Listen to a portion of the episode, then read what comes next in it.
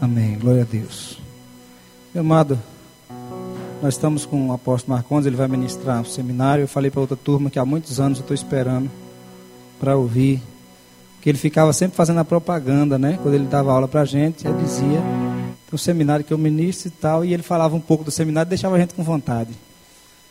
E aí agora aprove ao Senhor que o tempo fosse esse, né? Do apóstolo estar conosco para ministrar sobre esse assunto. Ele está com um livro, ele vai falar do material dele.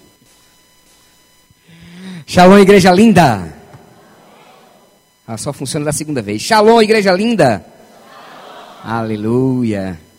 Queridos, que bom estar aqui, né? Poder mais uma vez compartilhar com vocês em um seminário esse seminário, a gente nem está mais aplicando assim igreja. A gente está vindo mais pela aliança que temos com o Jacilão, é mais em retiros, porque a gente leva um, um tempo para falar de algumas, algumas, alguns assuntos que talvez a igreja esqueceu de falar. Mas nós vamos tentar fazer uma coisa condensada para esses dias, para a gente estar tá, pelo menos ter um entendimento. Porque a palavra de Deus, ela diz assim, ó, meu povo se perde. E não é por falta de jejum, não é por falta de oração nem de adoração povo se perde por falta de conhecimento. Então, o problema da igreja brasileira hoje é revelação, que ela perdeu. A igreja brasileira está cheia de informação. Está assim, ó, recheada de informação. Agora, revelação, que liberta e transforma as mentes, não. Está faltando. Amém? Nós vamos abrir as nossas Bíblias. Nós vamos começar essa noite. Deixe sua Bíblia aí no seu colo, nós vamos utilizar bastante ela hoje, tá certo? Ó, no capítulo 2 de Daniel, conta que o rei Nabucodonosor, um dos homens mais poderosos que pisou a terra, um homem que quando olhava para dentro de si, ele via Deus, mas não era um Deus todo-poderoso, ele via um Deus que morava dentro dele. Tem gente que diz assim, ó, Rapaz, aquele camarada tem um rei na barriga. Nabucodonosor tinha um reino todo. Né? Ele não tinha só um rei dentro da barriga, ele tinha um reino todo. Ele se achava poderoso. E Deus te, é, é, usou Nabucodonosor e deu um sonho a ele.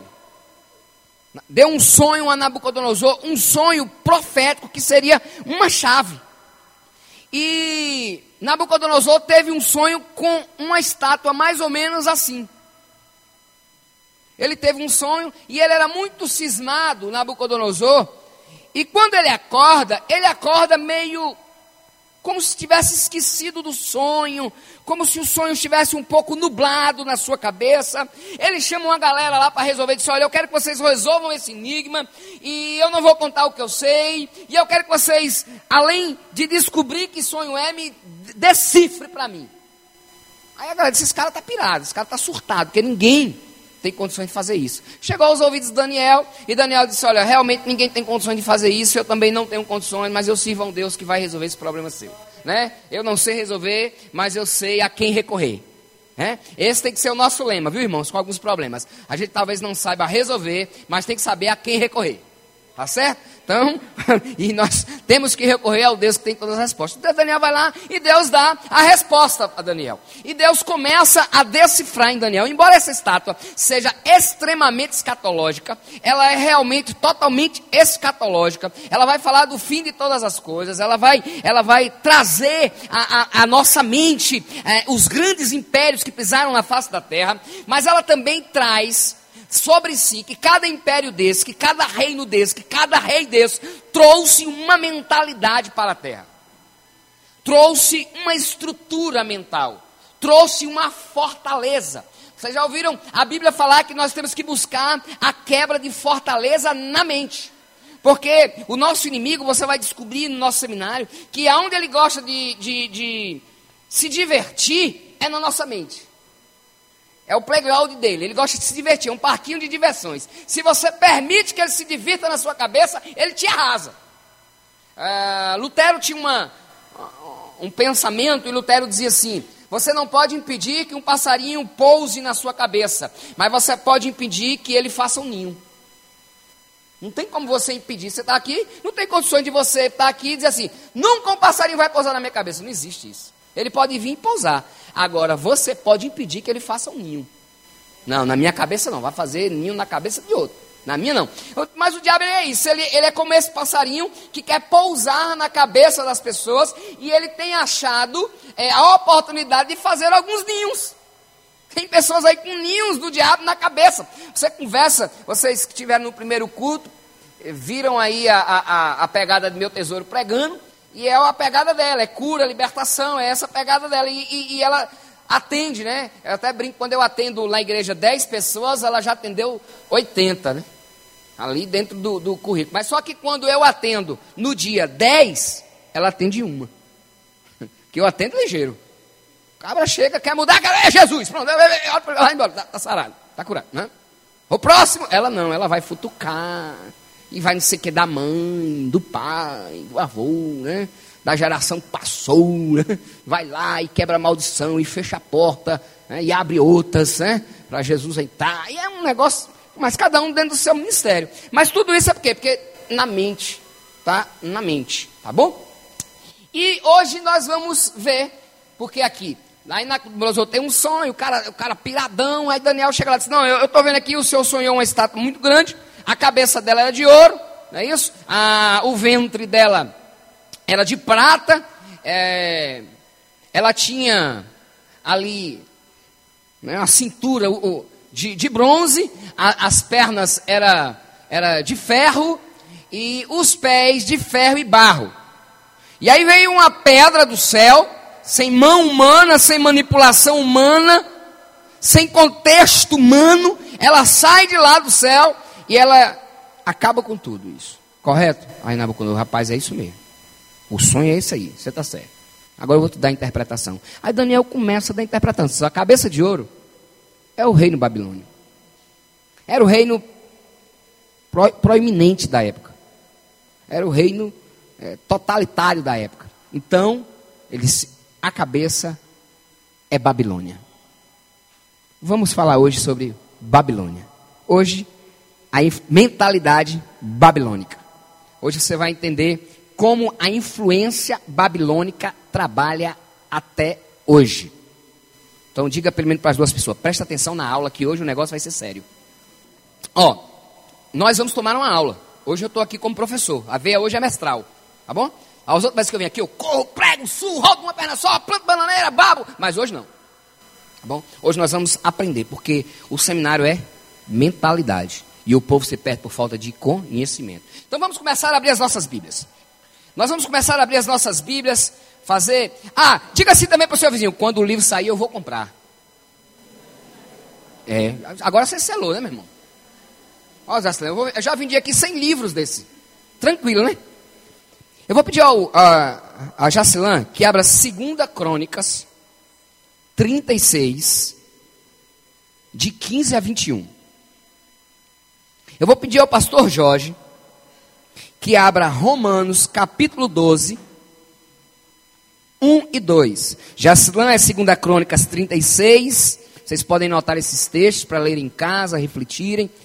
Crônicas, 2 Crônicas 36, de 15 a 21. Pastor Jorge é Romanos 12, de 1 a 2. Eu vou pedir a meu tesouro que abra Atos, capítulo 3, 20 e 21. Quem achou, diga eu vou para o céu. Quem não achou, diga eu vou também. Glória a Deus. Eu vou esperar os que vão também, sem achar. Mentalidade babilônica. Vamos ouvir o primeiro texto aqui pelo pastor Jacilã, 2 Crônicas 36, de 15 a 21.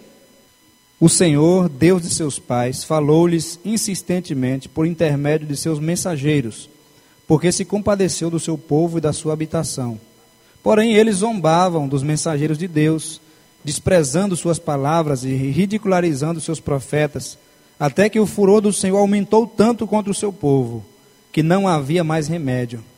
Por isso enviou o rei dos babilônios contra eles, o qual matou os seus jovens à espada no seu santuário, e não teve piedade nem dos jovens, nem das moças, nem dos velhos, nem dos mais avançados em idade. Ele entregou todos eles nas mãos do rei. Os, os utensílios do templo de Deus, grandes e pequenos, os tesouros do templo do Senhor e os tesouros do rei e dos seus príncipes, levou tudo para a Babilônia. Também queimaram o templo de Deus, derrubaram os muros de Jerusalém, incendiaram todos os seus palácios e destruíram todos os seus objetos preciosos. Quem escapou da espada, ele levou para a Babilônia, e se tornaram servos dele e de seus filhos, até o tempo do reino da Pérsia, para se cumprir a palavra do Senhor dita pela boca de Jeremias, até a terra ter desfrutado dos seus sábados, pois repousou por todos os dias da desolação, até os setenta anos se cumpriram. Romanos 12, de 1 a 2. Rogo-vos, pois, irmãos, pela compaixão de Deus, que apresentei os vossos corpos como sacrifício vivo, santo e agradável a Deus, que é o vosso culto racional. E não vos conformeis com este mundo, mas transformai-vos pela renovação do vosso entendimento, para que experimentei qual seja a boa, agradável e perfeita vontade de Deus. Atos 3. De modo que da presença do Senhor venham tempos de refrigério, e ele envie o Cristo, que já vos foi predeterminado, Jesus. É necessário que o céu o receba até o tempo da restauração de todas as coisas, sobre as quais Deus falou pela boca dos seus santos profetas desde o princípio. Lemos três textos. Três textos que nós vamos usar nessa primeira mentalidade. O primeiro texto foi o, o pastor Jacilã, ele leu, que fala como Jerusalém foi entregue nas mãos dos babilônios. É interessante que um texto antes, Deus diz assim: ó, Nabucodonosor, meu servo. Porque Deus, irmão, não tem problema de saber que Ele é Deus sobre todos. Os crentes caíram numa bobagem de achar que Deus só é Deus deles. Deus é Deus até de quem não acredita que Ele existe. Porque Deus não se ofende com a sua falta de fé. Sua falta de fé só faz mal a você, rapaz. A Deus não. Se você não acreditar em Deus, Ele não deixa de ser Deus. Você que deixa de ser abençoado. Mas Ele continua sendo Deus. Então, fique tranquilo. Deus não se ofende. Né? Eu vejo alguns crentes querendo brigar porque acham que estão, que estão ofendendo a Deus. Eu achei desnecessário essa guerra quando os homossexuais fizeram lá aquele, aquele carro alegórico, pintado de Jesus e tal, e os crentes se sentiram ofendidos. E não se, Deus não se ofende com isso, não, menino. Ó, a malignidade do perverso já é esperada. Ele não, ele não se assusta com a perversidade dos bons que os bons cometem perversidade todos os dias, ele vai se assustar com a malignidade do maligno? Nunca! Nunca! Então, ele diz que Nabucodonosor é servo dele. E o texto que já se leu, vai lá e destrói tudo, e ele ainda coloca um veredito de 70 anos. Jorge, pastor Jorge, leu um texto, e Paulo deixa muito claro: querem se renovar? Quer uma renovação? Que não seja uma renovação de sentimentos, que não seja uma renovação só de rodar, de cair, que não seja uma renovação de aparência externa. Quer se renovar? Renova a mente. Paulo está escrevendo para uma igreja emergida dentro da intelectualidade, que é a igreja de Roma, a igreja mais sábia. Se vocês não sabem, a carta mais intelectual de toda a Bíblia é a carta aos Romanos. Vocês conhecem é, é, muita gente que que dá a, aqueles livros de auxílio a, a, a, textos bíblicos, é muito difícil a gente achar pessoas que escrevem pela, da carta de Romanos. É escasso os comentários da carta de Romanos. Paulo escreve nessa carta: querem mudar alguma coisa? Mudem a sua mente, renovem a sua mente. Minha mãe, ela tem uma, uma filosofia ribeirinho, conhecido por muitos, diz assim: ó, coração é terra que ninguém anda. Então, renovação de coração, meu irmão, é apenas um sentimento de lágrimas no culto. É lindo quando meu tesouro chamou muita gente para orar e, veio muita gente e a gente crê no, no, no processo, mas todo esse processo tem prazo de validade. Aí vem a segunda-feira, terça, quarta, quinta, o cara esquece, cara. A gente faz é, é, retiro, o cara volta de lá querendo voar, vou ganhar o mundo. Faz veredas, agora estou curado. Né? Faz aliança, agora meu casamento resolveu. Faz é, mulher única, eita, agora eu sou a mulher. Faz homem é o máximo, eu sou o cara, mas tem prazo de validade. Vai passando o tempo, parece que acaba. Porque a renovação, ela tem que ser de entendimento. Isso só vai servir quando eu entendo o que está acontecendo. E não quando eu apenas me emociono. Então Paulo disse que é uma renovação, renova o entendimento. Mas o texto que meu tesouro leu, esse texto de Atos 3, quando eu tive o contato com esse texto, mudou a minha vida. Esse texto diz assim, ó: os céus estão segurando Jesus. É? Alguns textos dizem retém, outros segurando, outros guardando. Os céus estão retendo, estão guardando, estão segurando Jesus, até que todas as coisas sejam restauradas. Ou seja, aqui está no começo da igreja e Jesus já está dizendo: os apóstolos já estão falando, já estão profetizando que Jesus só vai voltar quando tudo for restaurado. E essa restauração é a restauração do entendimento, porque nós existimos na terra. Como agir como igreja. Irmãos, hoje nós vamos falar Babilônia, nós vamos falar da Grécia, nós vamos falar de Roma. E eu sei que muita gente, quando eu chegar em Roma, não vai gostar de ouvir o que eu vou falar. Mas eu vou ter que falar, porque foi Jacilante que me trouxe. A culpa é dele. Mas eu vou falar para vocês o quanto nós somos tão romanos. O quanto Roma se impregnou dentro da gente, enquanto a Grécia se impregnou na nossa mente, enquanto nós temos influências babilônicas. É por isso que eu amo essa bandeirinha que eu fiz aqui com um pedacinho do Brasil, um pedacinho de Israel. Porque a nossa mentalidade vai ser a mentalidade que Jesus tinha. E eu não sei se você sabe. A mentalidade de Jesus é de Sião. É por isso que até a nova terra que você vai morar não vai se chamar a nova Roda Velha. Não vai se chamar a nova São Felipe. Não vai se chamar a nova Brasil.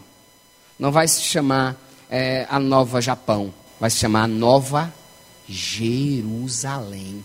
Por quê? Porque é um princípio. Sião é um princípio, não é uma geografia. Nós vamos aprender isso. Amém? Você pode aplaudir o Senhor porque nós vamos aprender isso? Vamos começar com Babilônia. Como Babilônia se, se, é, é, se concretizou em nosso meio? Deus decidiu visitar o povo, o povo ficou com medo. O povo disse: Olha, rapaz, toda vez que esse Deus se irrita, ele destrói tudo. Esse Deus, vamos fazer uma torre, vamos construir uma torre. Essa torre irá nos colocar no topo do céu e ele não vai conseguir nos tocar mais. Nós vamos aprender muito sobre esse camarada chamado Nirod, quando nós vamos falar sobre Roma, porque até hoje ele está entre nós. Os seus ensinamentos até hoje estão entre nós. Mas hoje eu vou falar só sobre a ideia que ele teve: construir uma torre. Uma torre que tocasse no céu. Quando ele constrói essa torre, essa torre se torna um princípio uma mentalidade. Todos acreditam naquilo, entram, começam a trabalhar, eles mudam os conceitos da construção. A construção era com pedra, mas eles agora fazem com tijolos. Eles começam a mudar tudo. Deus começa a olhar aquilo e dizer: Eu vou jogar da mesma forma que eles batizaram essa torre aí de Babel. Eu vou jogar uma confusão entre eles, porque Babel significa isso: confusão.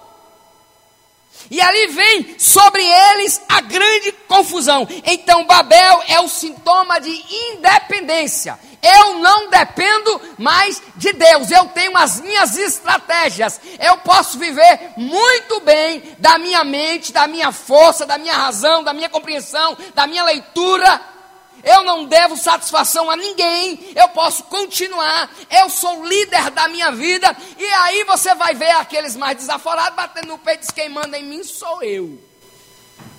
Esse é o princípio de Babel. Quando você se deparar com uma pessoa batendo no peito na mesa e dizer quem manda sou eu, você já vai ver o princípio de Babel se estabelecendo. Porque nós aprendemos aqui, na primeira palavra, que nós somos livres do pecado, mas nós temos um dono, né? E Paulo disse que nós somos escravos dele. É. Jesus não te libertou para você bater no peito e dizer quem manda é você. Não. Ele libertou para você dizer: o pecado não manda em mim. Quem manda em mim é Deus. Eu tenho alguém quem manda em mim. Babilônia tem um sentido de independência. É a luta pela minha forma, cada um por si. Mentalidade de confusão, orgulho, não gosta de prestar contas. A mentalidade de Babilônia ela vem para tirar esse desejo de prestar conta. Então, pastor não manda em mim, é, eu não tenho que prestar conta à minha esposa, minha esposa, é, é eu não presto conta ao marido, filho não presta conta ao pai. É uma grande confusão, é independente. Mentalidade de orgulho. E o que é uma mentalidade? Diga comigo: mentalidade são princípios que se estabelecem. Pronto, aí você agora pegou isso aí. Quando Deus decide isso, se estabeleceu no mundo um princípio babilônico, um princípio de confusão, um princípio de discórdia. Começou a se estabilizar dentro do mundo isso aí, começou a crescer. O diabo começa a regar e uma mentalidade agora, um princípio se instaura no meio do povo. Pois bem, sabe o que é que eu tenho percebido? Eu tenho a impressão que a igreja desse século ela vive em um grande cativeiro. Eu quero que você entenda que a Bíblia fala dois tipos de prisões. Dois tipos. Primeiro é a escravidão. Segundo é cativeiro. Embora os dois tenham o mesmo sentido, que é de limitar, de prender a pessoa, são totalmente diferentes. Escravo, escravidão é geográfico. Egito era a escravidão do Egito. Era uma terra que escravizou o povo. O Egito, o que é que o Egito queria? Matar o povo de Israel. Era. O faraó chegou e disse assim, sentado lá no trono, disse, rapaz, é o seguinte, esse povo está crescendo demais. É, está crescendo demais. Fala o seguinte, quando começar a nascer, mata. Vai matando esses meninos. E os que já estão grandes, quebra no pau. Pau neles. O Egito é uma geografia, o mundo é o Egito. O Egito quer matar esse povo que está no mundo. É o crack, é a maconha. É cada dia uma droga nova. É cada dia um aprisionamento novo. O cara começa a beber uma, uma bebidinha para abrir o apetite. Amanhã ele é alcoólatra, cai nas calçadas. Eu não sei quantos de vocês já foram em São Paulo e foram na Cracolândia. Eu fui na Cracolândia e fui lá bater um papo com aquela galera, que na verdade são vários zumbis vivos. E eu conversei com um cara que estava lá jogado, que falava inglês, espanhol, francês, professor de química, casado. Ele disse assim: ele disse, meu chefe, eu já tive até Camaro. Eu digo, hoje você não tem nem vergonha. O que a droga fez com você? Olha como você está hoje. É o Egito. O Egito é isso. É escravidão. No Egito não tem como você se alegrar. Disse que no Egito o povo apenas murmurava. E não era murmurar dizer assim, ah, que vida, não. Era de. Ah, ah, ah. O murmúrio era esse. Você vê, você vê que Deus fala assim, ó. Moisés vai lá. Porque eu ouvi o gemido do meu povo. Para murmurar, eles não tinham palavras. A dor deles era tempo que era só gemido. Vá lá, Moisés, eu ouvi o gemido. Esse é o Egito. Isso é escravidão. Quando você vai pregar com um cabra desse, rapaz, você está numa escravidão. Agora, cativeiro não. Cativeiro é diferente. Cativeiro é na mente. Babilônia é diferente do Egito, porque Egito é uma geografia, Babilônia é uma mentalidade. Estão comigo? Digo amém. Quero que você entenda algo. de uma geografia, Deus lhe tira. Quem tirou povo do Egito com mão forte foi Deus. E Deus não economiza milagre, não, irmão. Ele chegou lá e desafiou os dez deuses de Faraó. Aquelas dez pragas eram dez deuses que existiam no Egito. E ele desafiou. O último Deus que ele desafia é o próprio Faraó, que dizia ser Deus, ele era sol, o sol. Por isso que na visão de, de José, ele disse que viu o sol e a lua se dobrando sobre ele. Muitos acharam que ali era Jacó e sua mãe. Na verdade, aquela visão diz assim: até o Faraó, o sol, e até a esposa do Faraó, que eu não sei, o, o feminino deve ser Faraó, né? Se dobravam a ele o Deus Sol. Então faraó dizia: Eu sou Deus vivo. Aí Yahvé vai lá e tira o fôlego de vida do filho dele. Se você é Deus, coloca o fôlego de vida de novo nele. Esse é o Deus que vai lá e tira o cara do Egito. Ele traz, irmãos, isso aqui é uma concentração de ex. É. Olha, olha, minha igreja tem ex tudo. Quando o povo estava brigando com os homossexuais, eu cansei de pregar na igreja. Pode vir tudo para a minha igreja. Pode encher de boiola a minha igreja. Fica tudo cheio de boiolinha. Deixa ali. Se eles quiserem, eu faço até um banheiro para eles. Pode vir. Pessoal, senhor, não, pastor. É, porque o evangelho que eu prego não transformar vidas, eu largo esse evangelho. O evangelho é poder de Deus para a transformação de vidas. Pode vir do jeito que está, porque não fica do mesmo jeito. Se ele não aguentar, é ele que pede para sair, irmãos. O que, é que a Bíblia diz? Que o justo não continua, não permanece na congregação. Mas se ele vir, o evangelho começa a mexer nele. Então eu não brigo, não, não brigo, não. Pode vir, tudo para mim, vem, vem, vem. Vai me dar mais trabalho, mas pode vir. Quero todo mundo aqui. Esse é o Deus que tira você da geografia. Ele muda você da geografia, mas da mentalidade não. Lembra que Deus tira o povo do Egito? E eles vão para o deserto, mas Deus não tirou o Egito de dentro deles? Estava lá dentro. Sabe por quê? Porque mentalidade é você que tem que tirar. A mudança de mente é a sua posição. Babilônia, Deus diz assim em Apocalipse 18: Sai do meio dela, povo meu. Deus não disse: Eu vou tirar vocês da Babilônia. Não. Quando ele fala do sistema babilônico, da mentalidade, ele diz: saia do meio dela. Eu quero que vocês saiam daí de dentro, porque eu não vou tirá-los. Porque princípio não se coloca na cabeça de ninguém, é uma decisão cumprir. É por isso, irmãos, que a gente tem que começar a olhar para a Bíblia e decidir a seguir o que a Bíblia fala. Não é guilhotinar. Essa geração está guilhotinando a Bíblia. Presta atenção. Qual é o texto bíblico que nós usamos para a pessoa não fumar? Aonde é que está na Bíblia que não pode fumar? Aí você diz, pastor, está fazendo pastor? Não, não estou fazendo apologia a cigarro, não. Sabe qual é o texto? O seu corpo é o templo do Espírito Santo. E quem destruir o corpo o Senhor o destruirá. Esse é o texto. É, pastor? É. Mas se a gente toma Coca-Cola, está destruindo o corpo. Ah, né? A gente come um bocado de porcaria, está destruindo o corpo.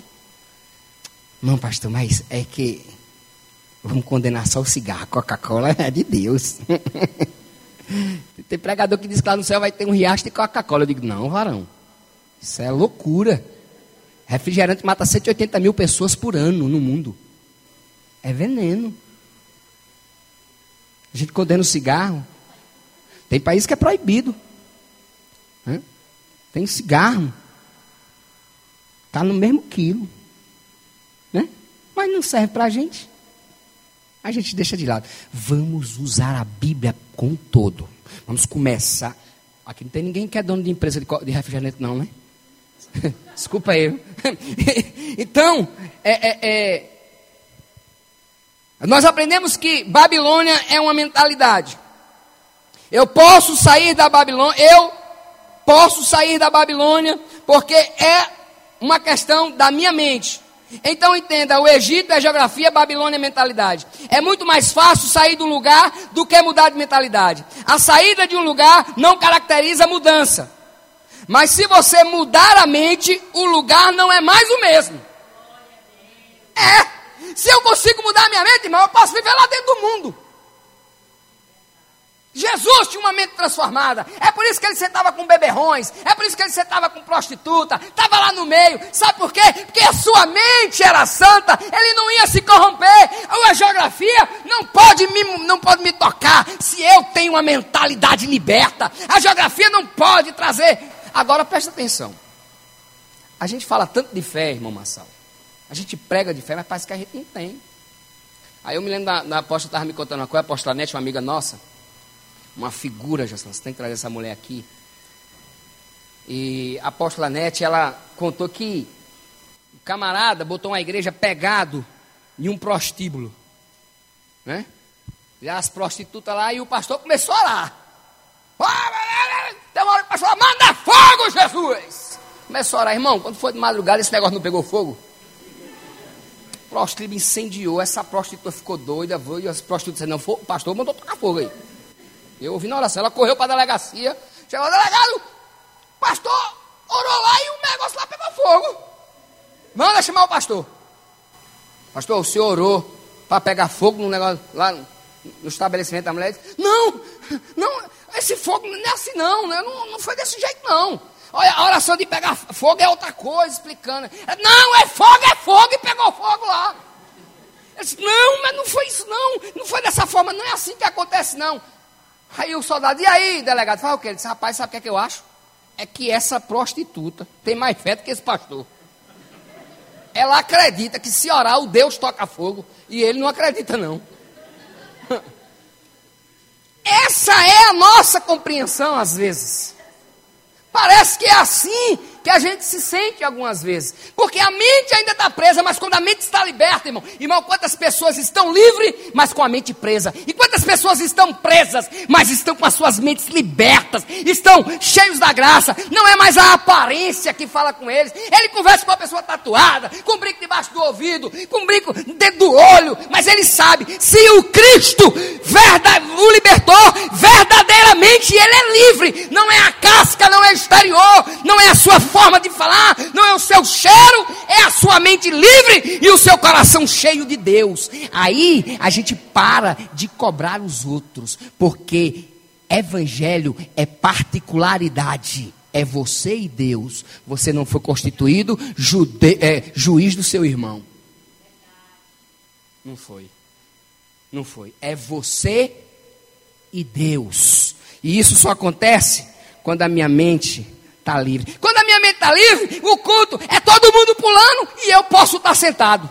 E quem está pulando não critica quem está sentado. Quem está sentado não critica quem está pulando. A minha mente é livre e eu sei que eu adoro a Deus da forma e da compreensão e do nível da revelação que chegou na minha vida. Eu, eu, eu pastorei uma igreja, irmão, doida de pedra. É. Minha igreja é doida de pedra.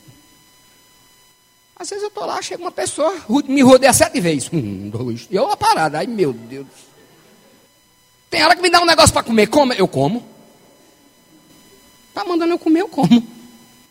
Passa óleo e, e lava meus pés. E passa óleo. E, e eu digo, está livre. Está livre. Todo mundo lá se joga no chão. Está vendo aquela pastora quietinha ali, irmão? Irmãos, essa mulher quando começa no mistério eu tenho que amarrar. Minha igreja é ladeirada assim, ó. Né, Jacilene? Ela é ladeirada. Quem fica no fundo, né? É tipo cinema. Essa mulher começa a rolar lá, e pula, e dança, e rola. E... Faz o quê, pastor? Diga, enrola ela num pano de chão, que ela deixa o chão limpinho ali, ó. Só. A forma dela adorar. É a forma. Sabe por quê, irmãos? A libertação está aqui, ó. Quando a libertação está aqui, ela está aqui eu não sou preso a uma geografia. Não é uma geografia que me limita. Amém? Quem está comigo aplaude ao Senhor.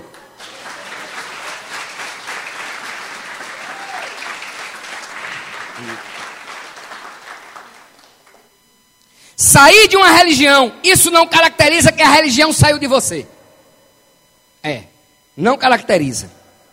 Então entenda, a ideia não é mudar de lugar, quando as coisas estão ruins, e sim mudar de mentalidade. A mudança não está ao seu redor, e sim dentro de você. Então, quando você aprende isso, você começa a não dizer: meu casamento está ruim, não. Não, você não vai dizer mais isso. Você não vai dizer mais assim, mas a, a minha vida, é, meu, meu, meu emprego está ruim.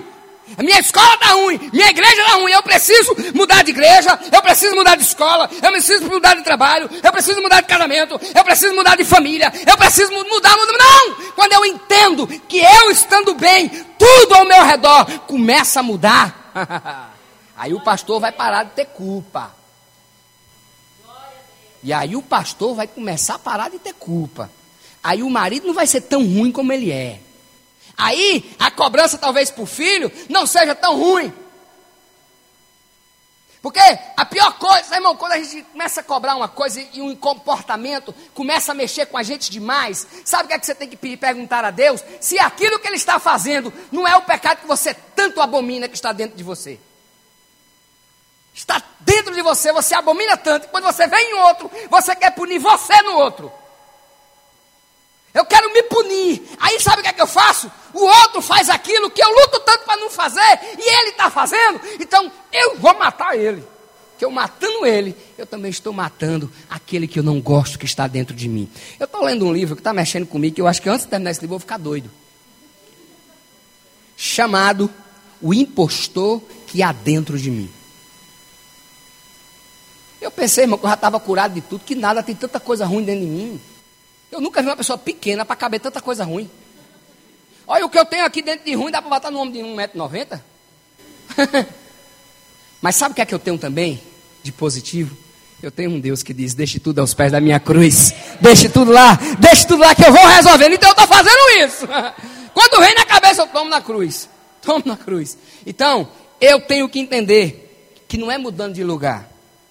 Paulo diz: Não vos conformeis, é uma ação minha, mas transformai-vos na renovação do vosso entendimento. Há mais perigo em um ser livre do que em um ser cativo, pois um ser preso cumpre ordens e um ser livre pode mostrar quem ele é. Quando a gente está aprisionado, a gente só está debaixo de regras e normas. É por isso que as pessoas gostam tanto de religião. Religião que diz: corta o cabelo, não corta o cabelo. Pinte a unha. Não, pinte a unha. Deixa a barba crescer. Não, deixa a barba crescer. Você é mais crente pelo tamanho da sua saia. Você é mais crente pela cor do seu terno. Você é mais crente pela luz que reflete do seu sapato. Aí vem as normas. E as normas, sabe o que é que acontece, irmãos? Aonde não tem relacionamento, as regras têm que ser fortes. É. Aonde não tem relacionamento, as regras têm que ser fortes. Mas aonde tem relacionamento, você recebe direto de Deus.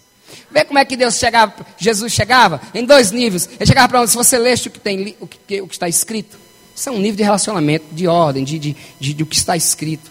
Mas para aqueles que queriam intimidade, Jesus perguntava assim: Você ouvistes o que foi dito? Você está aberto para uma revelação? Você está com o coração livre para ver o novo?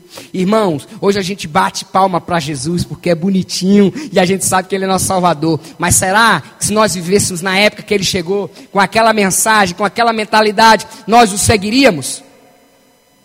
Porque o que Jesus fez foi mais ou menos assim: é eu chegar no culto agora, olhar para vocês e dizer assim, irmãos, é o seguinte, Manuela, eu guardei até hoje um segredo e eu vou contar para você. E já que a gente está aqui na igreja, eu vou contar para Manuela, eu vou contar para a Marcela, eu vou contar para todo mundo. Eu sou Jesus. É, eu sou Jesus. É porque eu vim assim um corpo diferente, mas eu sou Jesus. Sei que alguns de vocês dizem assim, o cara, o cara é doido, velho. Esse cara é pirado, esse cara é surtado. Pastor Raslan, traga mais esse cara aqui não. Jesus fez isso, irmão. Ele chega assim, ó. Um Deus que eles conheciam disse que ele pega o oceano com a mão. O Deus que eles conhecem. O Deus que eles conhecem diz que não vem na terra, porque até os montes se derretem. O Deus que eles conhecem, a Bíblia diz que as nuvens são o pó dos seus pés. O Deus que eles conhecem, segundo a ciência, diz que existem mais estrelas no céu do que grão de areia no, no deserto do Saara. Diz que ele conhece todas as estrelas e a chama pelo nome. O Deus que eles conheciam, dizem Jó que os raios vinham perto dele e bate reverência. Aí Jesus vem e diz assim: Ó, eu sou Deus. Eu e o Pai somos um. Mas tá, conta outra, rapaz. Cara loroteiro, rapaz. Cara loroteiro, rapaz. Dizer que é Deus, rapaz. O cara não tem, o cara não tem nenhum simancol. Eu sei quem é o pai dele, é José. Eu sei quem é a mãe dele, é Maria. Nasceu no sertão de Israel, lá em Nazaré. Pode vir alguma coisa boa de Nazaré. Fui lá em Israel, não fiz nem questão de Nazaré, que pensa num lugar feio. Pode vir alguma coisa boa de lá? O cara vem e diz que é Deus. Aí a gente não pode acusar os judeus disso, não. Porque para eles era uma lorota muito grande. a Bíblia diz: a Bíblia diz que quem vê Deus, o que, é que acontece? Morre! Será que você acreditaria? Será que você acreditaria? Religião, ela aprisiona, é a falta de relacionamento. Nós nos tornamos cativos nós não nos tornamos cativos por estarmos em um lugar, e sim pela uma mentalidade aprisionada. Existem pessoas livres, mas com as mentes aprisionadas, e existem pessoas aprisionadas, mas que suas mentes estão livres. A salvação, ela é instantânea. Salvação, na hora que eu aceito Jesus, ela é instantânea. Agora, libertação é um processo. A pastora falou um negócio aqui que para muitos foi duro ouvir aquilo, né? Mas é verdade. A gente fala sempre isso quando a gente faz retiro lá espiritual, de libertação e cura. Existem demônios de estimação. Que a gente cria dentro da gente. A gente não quer liberar eles por nada. É, é o orgulho. Não, não vou pedir perdão, não. Já me, ele me pisou demais, ela me pisou demais. Ah, você não sabe o que é que vai. Aí vai só alimentando o bichinho. Porque a Bíblia diz assim: que o diabo, quem leu o meu livro viu que eu escrevi isso, Diz que Deus disse para a serpente assim: Tu comerás do pó da terra. O que é aquilo? É aquilo que eu levanto. É aquilo que o homem levantar. Quando o homem for levantando, você vai se alimentando. Ela vive alimentada pelos nossos pecados. Tem demônio aí, irmão, que está obeso. Está obeso de tanto comer alimento que tem crente dando. Mas existe uma libertação. E a cada dia nós vamos sendo libertos de uma coisa né? Cada dia nós vamos sendo libertos de uma coisa. Qualquer área da minha vida, que, qualquer área da sua vida que você tiver dois pensamentos, Babilônia é confusão. E qualquer área da sua vida que você tiver dois pensamentos, virou uma confusão. É por isso que a Bíblia condena a duplicidade. Até quando cocheareis entre dois senhores? Disse é, Elias ao povo. Veja o que é que diz Tiago 1, versos 6 a 8. Tiago diz que o homem que tem duplo pensamento, Deus não abençoa. Você não pode torcer por Vasco e por Corinthians. Votar no DEM e no PT. Não tem como. Como é que eu chego para você? Você é o quê? Não, eu sou democrata e sou comunista. É? É. E time? Não, eu sou Bahia e sou Vitória. Em Bahia, na Bahia. E no Rio? Eu sou Flamengo e Vasco tem como. Não tem como. Então, tudo aquilo que é doble, tudo aquilo que é duplo pensamento, é Babilônia. Babilônia é a tentativa do homem se proteger dos castigos do céu. É uma torre que levasse eles ao céu. Eles queriam se unir às coisas de Deus e estar livre da, das, das maldições que Deus pudesse trazer à terra. Isso lhe lembra alguma coisa? Se não lembra, eu vou te lembrar o que é. A palavra religião significa religare, unir o homem a Deus. Isso é um grande engano. Isso é Babilônia. Isso é confusão. Você já viu um bicho dar mais confusão do que o papo de religião? Se você puxar religião no seu trabalho, irmão, você vai fechar portas e não abrir. Se você falar de, de religião, você vai ter inimizade. Religar e unir o homem a Deus, porque esse não é o projeto. O projeto é Deus se unir com o homem. A decisão foi dele e não é sua. A Bíblia diz que ninguém vai a ele se o Pai não enviar. Sabe por que você é crente? Sabe por que você é discípulo? Porque Jesus quis que você fosse. Deus, tem muita gente que chega assim, eu queria ser crente, mas eu não consigo. Sabe por que, é que ele não consegue? Porque Deus ainda não chamou.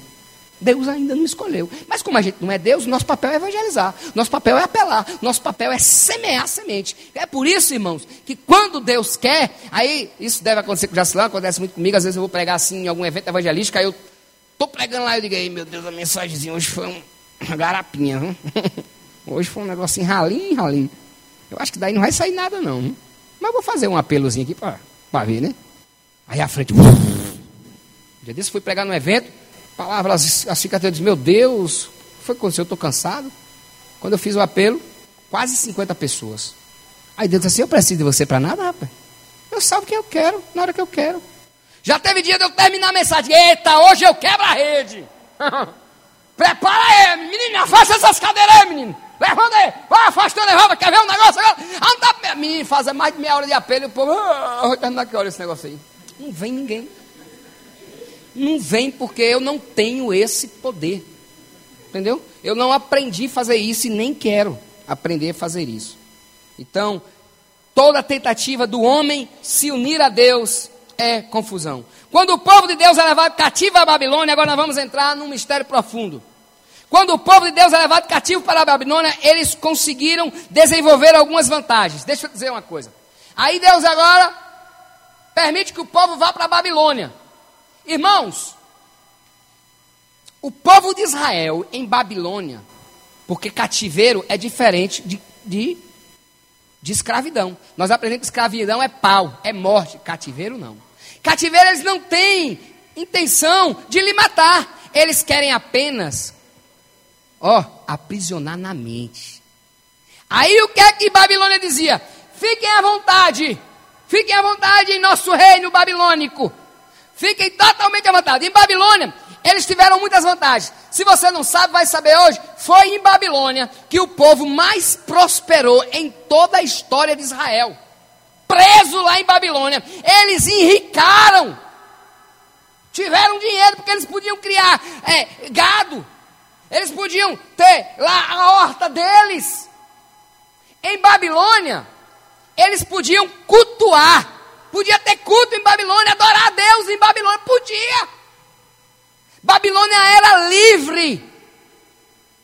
Babilônia era totalmente livre. Pode cultuar o tanto que vocês quiserem. Foi em Babilônia que surgiu as sinagogas. Foi é, da, da época de Babilônia.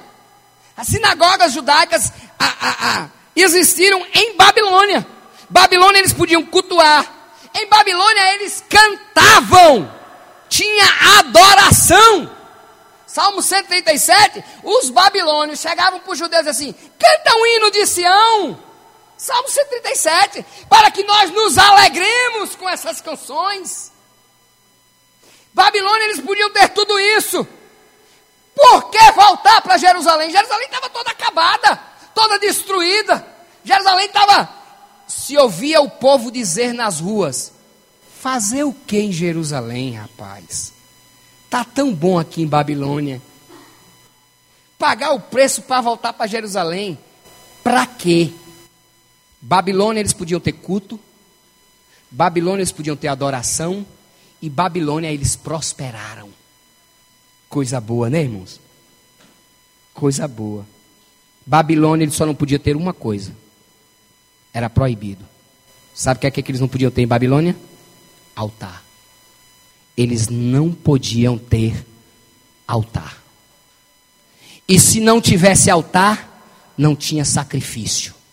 E se não tinha sacrifício, não tinha sangue. O altar significa a cruz, aonde o cordeiro era imolado.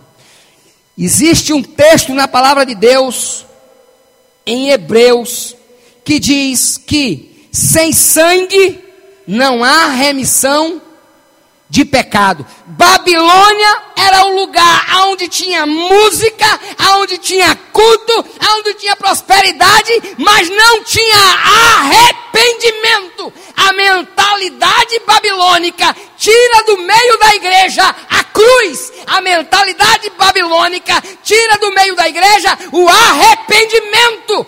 A, a mentalidade babilônica tira do meio da igreja a morte. Evangelho é um segmento de morte. Nós começamos o nosso grande movimento através da morte de Cristo e somos convidados a morrer todo dia. Essa religião, incentivada com a mentalidade de Babilônia, é uma religião sem morte. Aí, me perguntaram essa semana da polêmica de, de Thales Roberto. Pastor, e o? Thales foi para o Criança Esperança, cantou Sarará Criolo. Foi para o Criança Esperança, cantou Imagine. Foi para o Criança Esperança, cantou música secular. Pastor, e aí, o que é que você acha? Eu respondi justamente isso. É um, um segmento de uma mentalidade babilônica. Que não tem cruz. Eu tenho prosperidade, eu tenho música, eu tenho culto, mas eu não morri. Você foi convidado para morrer. Evangelho sem cruz é uma das religiões mais chatas que eu conheço. Agora, quando nós botamos a cruz, nós somos convidados a morrer. Nós estamos aqui para ver o sangue sendo derramado em nossas vidas. Babilônia tirou o sangue da pregação, tirou a cruz da pregação. Aí, irmão, pode tudo. Sem cruz, sem sangue, Pode botar sua calça de couro apertadinha e cantar sarará crioulo. E tem um bando de besta que ainda faz, sabe o quê? Fã clube. Sabe por quê? Porque em Babilônia os ídolos se misturam no meio do povo de Deus. Sabe o que é que Babilônia faz com Daniel? A primeira coisa, muda o nome. Diga, Babilônia quer tirar a minha identidade. É. Primeira coisa, você não vai mais se chamar Daniel. Vamos tirar a sua identidade. Babilônia quer que você não saiba quem você é em Cristo. Sabe por que tem tanto problema na igreja? Pessoas querendo cargo, pessoas querendo ser reconhecido, pessoas querendo ser holofote, pessoas com medo de perder sua posição, pessoas que conspiram, pessoas que fofocam, pessoas que falam mal, porque não sabem quem é. Quando nós descobrimos quem nós somos em Cristo, nós não nos preocupamos. O mundo pode cair na nossa cabeça. Eu sei quem eu sou em Cristo e nada me tira da posição que eu estou. Babilônia não pode mudar o meu nome. Dia desse eu fui convidado para pregar num evento, uma associação de pastores. E eu fui. Quando eu sentei lá, estava lotado, os pastores botaram as cadeiras lá em cima. No último dia você vai fazer aprender porque aquelas cadeiras ficam lá em cima. Eu sentei lá, botaram lá, eu fiquei lá, né? Eu ficar aqui nesse sistema romano aqui sentadinho. E o pastor que estava dirigindo, o presidente do, do, do evento, disse assim: Nós nos reunimos para fazer eventos. Aí eu levei dois discípulos e disse: Meu Deus, ou nós vamos sair daqui corrido hoje, ou esse homem não termina de pregar. Olha onde eles trouxeram o meu pastor. Quem estava comigo? Dois homão, irmão. Tudo com medo. Nós estamos aqui para fazer evento, nós vamos trazer o senhor não sei quanto, 60 mil, nós vamos trazer não sei quanto, 100 mil, e eu lá, sentado. Eu digo, eu não acredito que esses caras me trouxeram para cá para falar, não. Me deu a palavra, eu digo, olha, queridos, saudar vocês, shalom e tal. Eu entendi porque eu vim aqui essa noite. Então me perdoe, eu não vim pregar para vocês, não. Eu não vou pregar para vocês, me perdoe, eu vou pregar para esses camaradas aqui. Eu vou ficar de costa para vocês. Vou pregar para vocês. Eu vim aqui para falar para vocês. Eu vim falar para vocês que o dinheiro que vocês usam é o dinheiro de sangue. Para dar um camarada que pede 60 mil.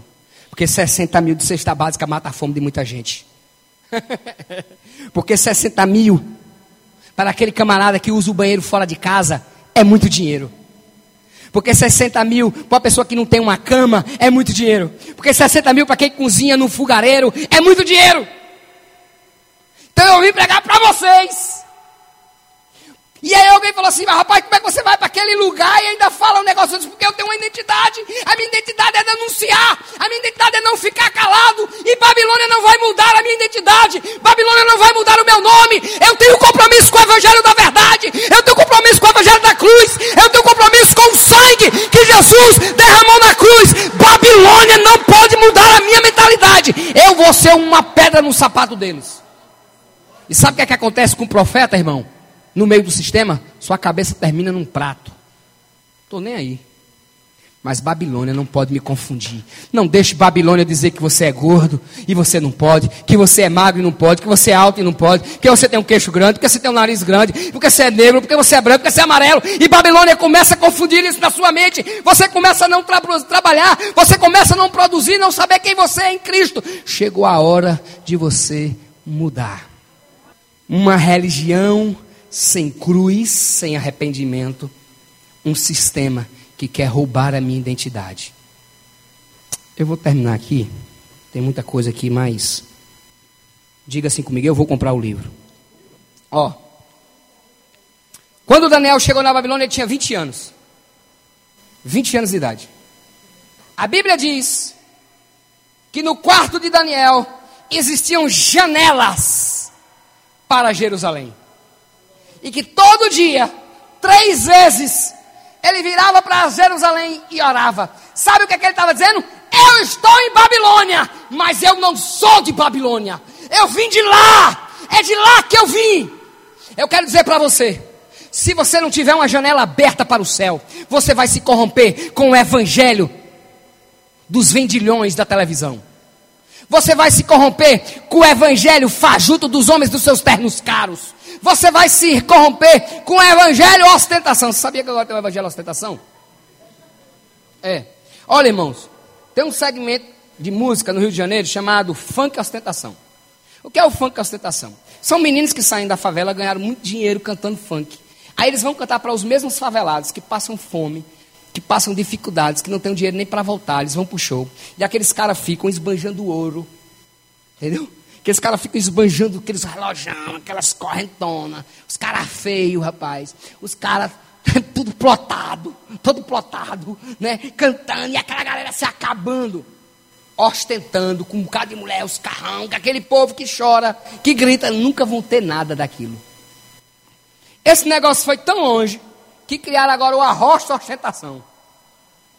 E eu sei, vocês estão mais longe de Salvador, mas eu sou obrigado a ouvir direto um cara dizendo que é um gordinho gostoso. No arrocha ostentação. E o cara é mais feito que bater em mãe. Acredita? Que o cara é mais feito que bater em mãe. Diz que é um gordinho gostoso. Que é o arrocha ostentação. É a mesma coisa. Ele canta um estilo brega, né? um estilo para pobre mesmo ali, daquele bem paupérrimo, só que com carrão, de ouro, todo bonitão. Aí, irmãos, esse negócio se estendeu tanto, veio para dentro das igrejas. Criou o evangelho ostentação. Quanto mais o terno for caro, quanto mais ele fala difícil, quanto mais ele tem segurança, Quanto mais ele tem é, é, assessor, para você não falar mais direto com ele, você tem que falar com o assessor dele, mais ele fica importante. Mais a gente compra outdoor para botar a cara dele. O cachê dele é mais caro. Quanto mais arrogante, mais a gente bate palma. Só que eu não participo disso.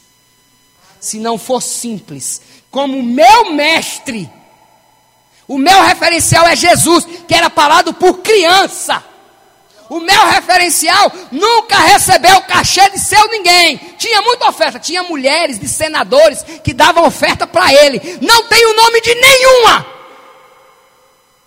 Não tinha o nome de nenhuma. Vou pregar esse evangelho, doe a quem doer, porque eu não me dobro ao sistema babilônico. A minha mente foi liberta pela cruz. Eu tenho sangue na minha vida. O meu evangelho é o evangelho da morte. Ei, varão foi convidado para morrer. É. Cada dia. Quando ele diz assim, ó, vocês são as minhas testemunhas. Ele não disse isso? A palavra testemunha no grego é martireos. Martireos, sabe o que é? Vocês são os meus mártires. Vocês são aqueles que vão morrer por mim. Todo mundo quer ser profeta. Geração profética. Mas ninguém quer mais morrer, não. É.